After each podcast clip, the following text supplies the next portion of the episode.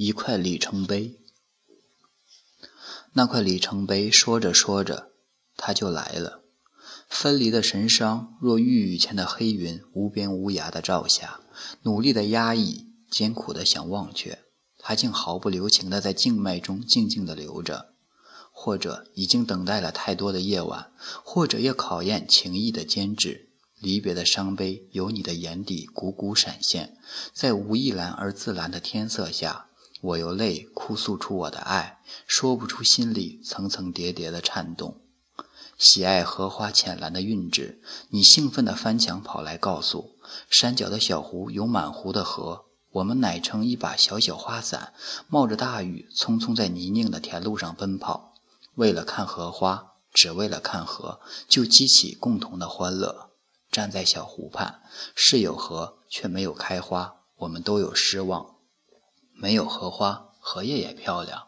摘一叶荷叶回去是一样的。你说，就是嘴角那一抹清浅笑意，使裤管溅满泥泞也丝毫不在意。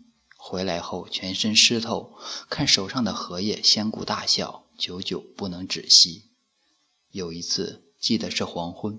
在送你归家回来的路上，遥远处山中的教堂正敲出悠扬嘹亮的钟声，随后是一段浓的化不开、重的往下沉的暮乐，低沉的似由远天那头传来。我深深的被那像极中古世纪的乐音感动，竟坐在家前阶前地倾听，思维被紧紧系着，一条线千里迢迢追随你的余影。后来好多次也是送你回家归来，也是同样一曲教堂乐音，依依的心情却加却一层加深一层。呵，分离真叫人散魄。凌晨里教学又有音乐，却如何也比不上斜阳下牧曲所荡漾的情绪呀。或者或然，我这一去会到很远很远的地方；或然，每一次秋季会暖暖的滑进来。豁然，我甚至去追寻一群北雁。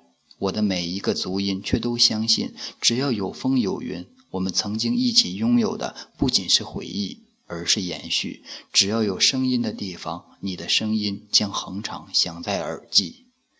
我就即将远扬，在向你诉说时，得以有机会遥望自己生命的既往和来兹。那条坎坷的少年游途上，每一段都立着一块里程碑。